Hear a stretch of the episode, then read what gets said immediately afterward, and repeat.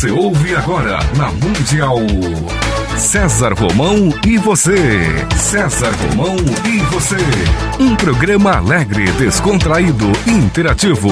César Romão e você na Mundial.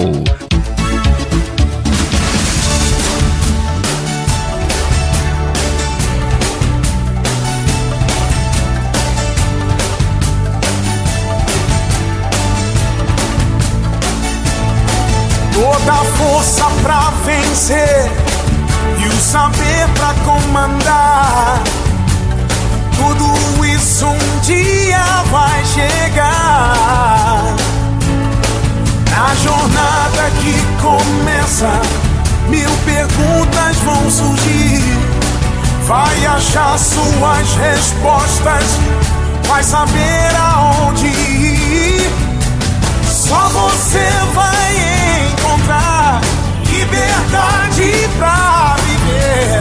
E um dia então será como um grande homem deve ser. Olá, tudo bem? Fique comigo que eu estarei com você aqui na sua, na minha, na nossa querida Rádio Mundial. Mesmo sem Eu tenho imenso prazer de receber hoje uma grande amiga. É uma grande amiga de palco, é uma grande amiga de carreira, é uma grande amiga do coração e uma das grandes cabeças femininas que nós temos aqui no Brasil. Dulce Magalhães, muito obrigado por estar no programa César Romão.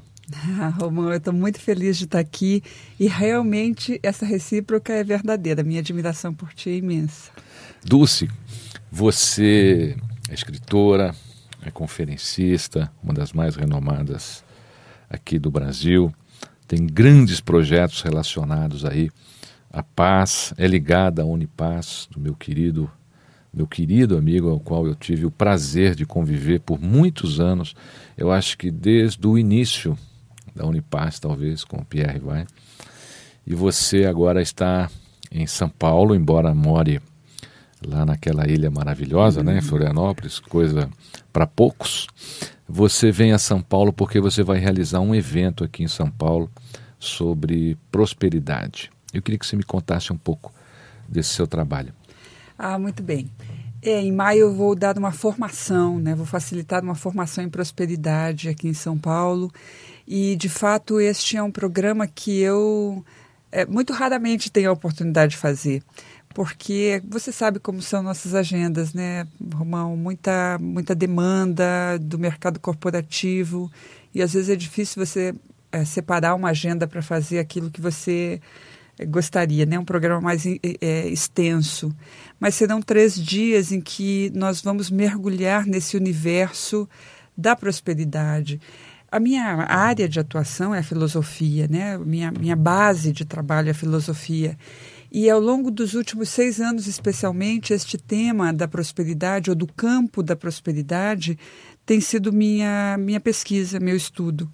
E, e, tem transformado profundamente a minha vida e a minha forma de perceber a realidade. E há tantas coisas que eu aprendi e percebi que eu senti que era o momento de compartilhar e permitir às pessoas que pudessem, então, também se aprofundar nos aspectos primordiais da prosperidade. Essa formação será em três dias, né? será de 17 a 19 de maio. E são três dias de curso. São três dias de curso. Quantas horas por dia? São serão 21 horas no total. Né? A formação será de 21 horas. É das 9 da manhã às 5, 5 e meia da tarde, mais ou menos.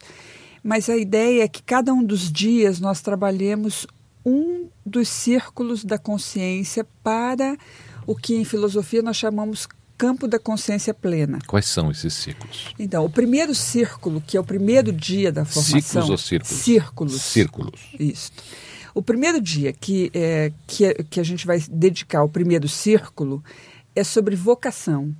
E a vocação nós expressamos na vida através de duas formas. Ou nós estamos fragmentados, divididos, sem ter clareza do que queremos, sem ter clareza para onde vamos, sem 90% ter clareza... mais ou menos Nossa, das pessoas. é né? muito difícil estar na integridade, né? que é o outro, que é a polaridade da fragmentação. Então, nós estamos, de um modo geral, muito fragmentados. Toda vez que nós temos uma questão decisória fragmentada, que a gente está indeciso, que a gente está na incerteza, é do campo vocacional. Ou seja, eu não sei qual é o chamado para a minha vida, eu não sei qual é a minha vocação, eu não sei se isso, se essa decisão melhora o meu caminho naquilo que eu vim fazer, naquilo que eu preciso fazer, naquilo que me realiza, ou piora. Muita gente é. me fala, Dulce Magalhães, que isso eu ouço muito quando termino as minhas palestras, você também deve ouvir. Às vezes a pessoa tem uma vocação para alguma coisa, mas não consegue fazer aquilo virar um negócio, não consegue fazer aquilo dar dar um rendimento né, para ele. Ele fala, não, então a minha vocação vou acabar levando como hobby, preciso arrumar um trabalho. Né? Qual é a sua sugestão para quem está com essa com essa posição hoje, que são muitas pessoas? Sim, muitas pessoas. Na verdade, tem.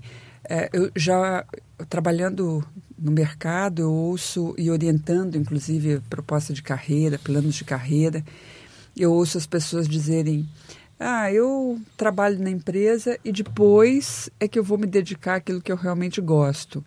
Como se é, essas coisas fossem absolutamente naturais e assim mesmo a vida.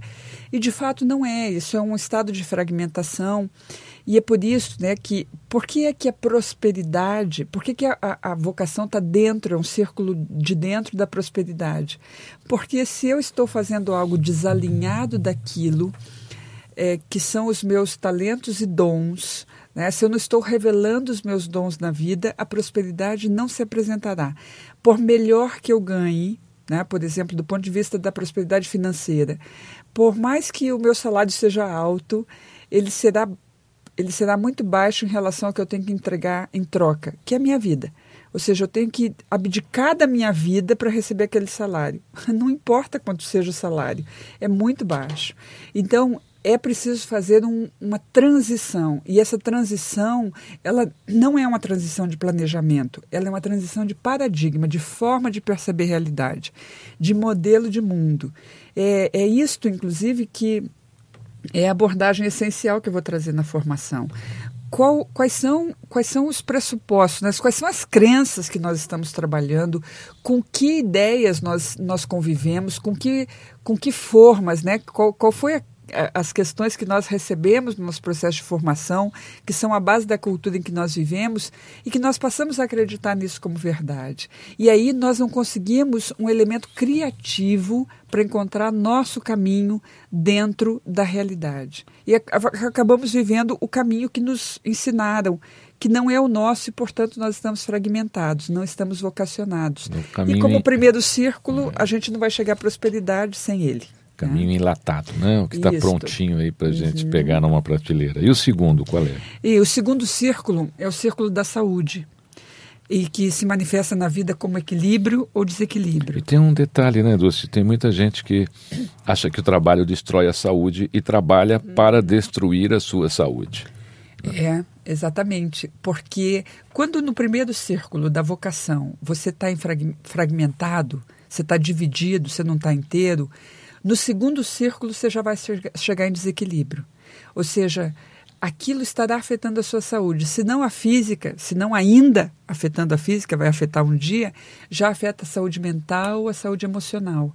Então, neste, neste segundo círculo, se eu não estiver trabalhando o alinhamento com o equilíbrio, eu estarei no desequilíbrio. É, na filosofia, né, o equilíbrio representa a saúde, o desequilíbrio representa a doença. É, então, estar em desequilíbrio é estar doente para a vida. E é preciso, portanto, a gente fazer, e nós vamos fazer isso mesmo, né? alinhar cada um dos aspectos para aí chegarmos no terceiro círculo, que é o da prosperidade. E o círculo da prosperidade se manifesta por dois aspectos: escassez ou abundância. E quando eu estou fragmentada em desequilíbrio, eu vou gerar escassez e vou viver a escassez. Quando eu estou íntegra e equilibrada, naturalmente eu encontro os elementos da abundância na vida, porque ah, o terceiro círculo, que é o da prosperidade, não é um círculo que eu planeje para alcançar. É um, é um círculo de consequência. Ele é consequência dos círculos anteriores. É por isso que a gente começa com a vocação, trabalha o aspecto da saúde e aí a gente vai identificar os aspectos da prosperidade em nós e fazer mudanças extraordinárias de visão de mundo. Nós acreditamos muito na escassez porque desde muito pequenos nós somos formatados, né, formados para acreditar nisso. Quem é que não ouviu a frase pensa que meu dinheiro é capim, pensa que dinheiro dá em árvore, que cai do céu. Essa é a visão clássica da escassez. Né? As coisas são difíceis, os recursos vêm de uma forma difícil e a gente vive a escassez de tempo, a gente não tem tempo para tudo, a gente vive a escassez de talentos, a escassez de ideias, a escassez de soluções, a escassez de recursos em todos os níveis, inclusive financeiro. Mas a abundância, ela é uma premissa da vida. Ah, do ponto de vista prático, a, a, gente, a gente ouviu isso, que as coisas não caem do céu, e a gente, inclusive, acredita muito nisso. Eu tenho pessoas, quando eu digo, olha, é, isso não é um fato, as coisas caem do céu, as pessoas chegam a ficar com raiva, porque é tão contrário ao seu paradigma, que ela diz que é absurdo. O que, que você está falando? É claro que nada cai do céu, a gente precisa se esforçar. Mas, Romão, vamos analisar Quais são as condições para a vida no planeta? São três as condições para a vida no planeta. Para que a gente tenha vida neste planeta, nós precisamos de sol, nós precisamos de oxigênio e nós precisamos de água. Essas três coisas, literalmente, caem do céu. Então, nós não nos damos conta de que as condições para a vida no planeta caem do céu. Não é uma metáfora, uma analogia, um exemplo comparativo. Não, isto é um fato concreto, físico. É da essência física da matéria, das condições da vida no planeta. Para essas condições, as coisas caem do céu. E nós acreditamos no oposto disso, na escassez absoluta, quando a abundância é o elemento em que nós estamos mergulhados o tempo todo.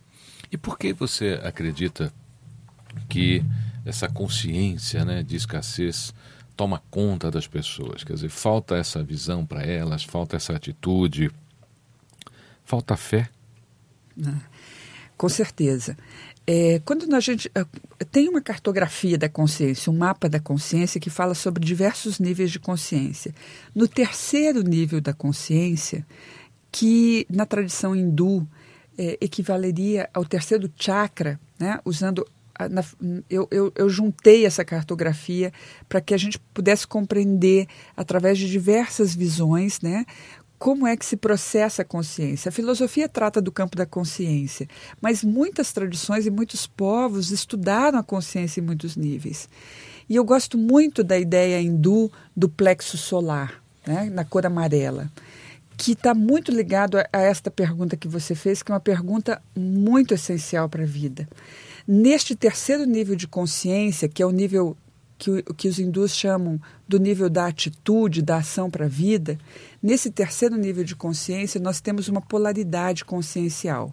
Ou nós estamos no controle, tá? tentando controlar a vida, ou nós estamos na confiança. O controle, ele é fruto do medo. Quando eu temo a realidade, quando eu temo o futuro, eu tenho medo do que vai acontecer, eu vibro o controle. Eu começo a tentar controlar. Como é impossível controlar a realidade, eu vivo em frustração, em angústia e ansiedade. E aí eu entro em estados de estresse. O estresse é fruto do controle, da nossa forma de tentar gerenciar a vida através do controle. Enquanto que, na outra polaridade, eu tenho a confiança. A confiança tem como base a fé. E a fé não é, é algo metafísico ou abstrato. A fé é um componente da consciência que me permite compreender a realidade a partir do seu parâmetro mais claro. Está aí. Ah, as coisas já são dadas todos os dias. Portanto, se me, se, se me são dadas as condições para a vida, não há desperdício de energia. Essa é uma, essa é uma, é uma lei, não é desperdício de energia. Né? Na, na, na, no mundo nada se perde, nada se cria, tudo se transforma. Na medida que eu recebo as condições para a vida todos os dias, o mundo ele não está desperdiçando energia comigo. O que ele quer é que eu realize os meus propósitos, que eu realize a minha vocação, que eu esteja em integridade, que eu esteja em equilíbrio, que eu esteja em abundância. É, esta é, é, a condição, é me dado condições para isto. O que acontece é que a minha forma de perceber é que vai fazer com que, ao invés de eu agir, né, eu reajo. Né? Ao invés da ação, eu tenho reação. No controle, eu vou procurar preservar. Num mundo que muda, Romão, como é que você preserva alguma coisa? É uma luta em glória. Né? É, também no mundo do controle, eu vou procurar, que é um instinto, né? O instinto é muito forte, preservar. Eu vou procurar. É, eu vou procurar colocar controle sobre todas as coisas, eu vou querer, querer, decidir as coisas a partir como vai acontecer, como o outro deve agir, que circunstâncias e, por fim, eu vou reagir às coisas. As coisas acontecem, eu reajo. Isso é um instinto. Já no mundo da confiança, né, na, na, na, consciência da confiança, eu tenho outras três reações. Ao invés de preservar, eu vou fluir. Os eventos acontecem e eu lido com eles na medida que acontecem. Para que, que eu vou me preocupar antes? E mais do que isso, por que, que eu vou achar que uma coisa não devia ser assim? Se é, é. Aí eu vou lidar com o que é. Agora, se eu ficar reclamando, mas não podia ser assim, isso não podia ter acontecido, não vou mudar nada. A reclamação, que é muito do controle da preservação, ela não muda a realidade. Então, eu, eu, vou, eu vou fluir e com isto eu vou confiar mais que controlar.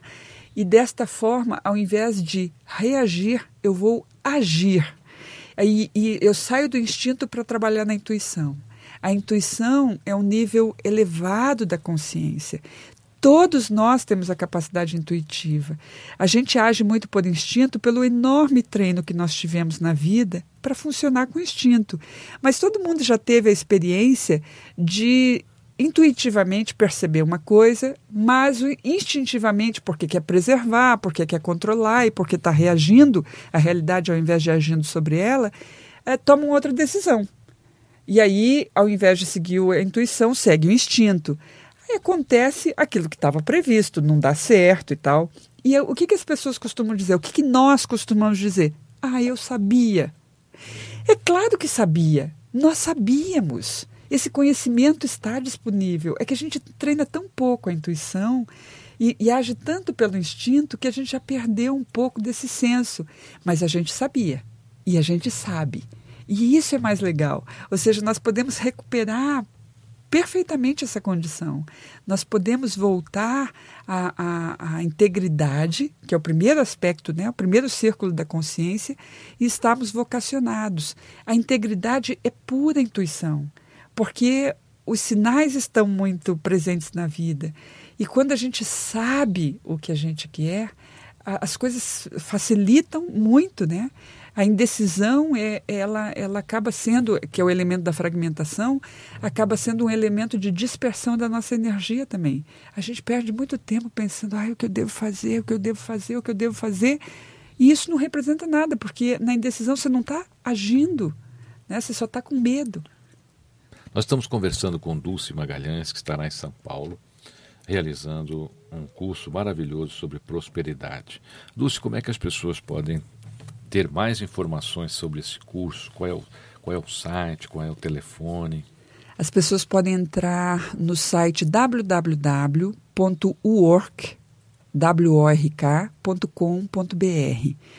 Uh, no site tem todas as informações a respeito do curso. Nós também temos o e-mail work.work.com.br que as pessoas podem mandar e-mail para pedir mais informações. Mas no site tem todas as informações, os telefones de contato, as datas, os valores de investimento para o curso, enfim, tudo que as pessoas precisam de informação para isso. Vamos repetir o seu site? Vamos, www.uork.com.br. Dulce, eu penso que a esperança é um ato vazio e colocar tudo na esperança, coloca você num vazio. porque hoje eu vejo que as pessoas, principalmente aqui no Brasil, né, elas têm muita esperança. Mas é uma esperança sem ação, é uma esperança até sem reação, é uma esperança de que se você colocar o que você realmente deseja, né, dentro desse contexto esperançoso, Deus pode resolver as coisas para você. Resolve ou não? É, tem um ditado que diz: quem espera sempre alcança. Na prática, nós percebemos que quem espera cansa, quem busca é que alcança. Ah, e, de fato, a esperança, muita gente confunde com fé, mas são coisas completamente diferentes da expressão da vida. A esperança é, segundo, uh, é, segundo a, as visões tradicionais, é maia, ilusão. Quando nós temos esperança de que alguma coisa ocorra, nós estamos no controle. Nós achamos que uma coisa tem que ocorrer do jeito que eu imagino que ela deve ocorrer. Mas a minha capacidade de perceber a realidade é muito limitada. Por mais brilhante, genial que nós sejamos, nós não somos capazes de perceber o plano maior da vida. Nós precisamos é ter fé de que o plano maior da vida é perfeito. Está tudo certo, essa é o meu minha frase básica, está tudo certo, não tem nada errado. A gente só acha que alguma coisa está errada em função das nossas expectativas e da projeção das nossas esperanças. Porque, de fato, as coisas acontecem como devem acontecer, as perdas que nós temos, as dores que nós vivemos, as doenças que nós passamos, elas têm uma finalidade básica de nos ensinar a respeito de nós mesmos, a respeito da natureza da vida. E é, na medida que nós aprendemos a lição, nós percebemos esse, esse ponto da vida, nós entramos em ainda maior prosperidade. A aceitação é um aspecto fundamental para a questão do desenvolvimento da consciência humana. Quando nós estamos reagindo, ou seja, ah, não, isso não pode acontecer, nós estamos brigando com a realidade, reclamando, e, e às vezes ficamos esperançosamente esperando que as coisas mudem, quando elas são como são. Tem um, uma oração cambojana que eu gosto muito, uma oração do Camboja, que diz: Eu quero o que é bom para mim. Deus sabe o que é bom para mim. Tomara que seja a mesma coisa, mas se não for, vai ser bom mesmo assim. Eu creio que a gente precisa entregar a condição da gestão do plano da vida àquela energia, ao campo sagrado, ao nome que se queira dar: Deus, o infinito, o eterno, o ancião dos dias, o grande arquiteto do universo, o nome que, que, que a gente que a gente queira dar daquilo que é inominável mas é evidentemente muito superior a qualquer das nossas melhores ideias. Portanto, ao invés de esperançar, confiar com muita fé. Estamos conversando com Dulce Magalhães, que vai estar agora em São Paulo. Você pode ter todas essas informações através do site dela, que é www.work.com.br. Dulce, rapidamente, e laconicamente a previsão dos maias de 2012, já que você disse aí, o que, que você acha? Bom, um, o que, que eu penso sobre o fim do mundo? Eu acho que todos os dias nós temos um fim de mundo, todos os dias. E eu espero que ninguém espere até 2012 para terminar com aqueles mundos que não deseja mais. Tomara que a gente consiga antes. Dulce Magalhães, muito obrigado por estar no programa César Romão. Desejo muito sucesso ao seu evento aqui em São Paulo. Com certeza você terá o prestígio e o carinho dos nossos queridos ouvintes. Ah, foi ótimo, Romão, estar aqui. Um abraço a todos você conheceu um pouquinho, um pouquinho da genialidade da minha querida amiga Dulce Magalhães. Você sabe o que é o fim do mundo? Você que está preocupado com o fim do mundo? O fim do mundo é uma mãe com cinco filhos sair de casa, ter que deixar os filhos numa creche, subir num ônibus e andar num, num ônibus como um pingente humano, certo? É, para conseguir chegar no trabalho, trabalhar nove horas, viajar aí de ônibus por essa cidade de São Paulo três horas e praticamente quando volta para casa tem muito pouco tempo com seus filhos. Isso é o fim do mundo. O fim do mundo é, é quando nós damos valores a certas coisas que acontecem aqui, como canalhas e bandidos e não enaltecemos os médicos que to, a todo instante estão salvando uma vida. Porque enquanto algo mal acontece, eu garanto a você que três coisas boas também estão acontecendo. Fique comigo, que eu estarei com você aqui na sua, na minha, na nossa querida Rádio Mundial.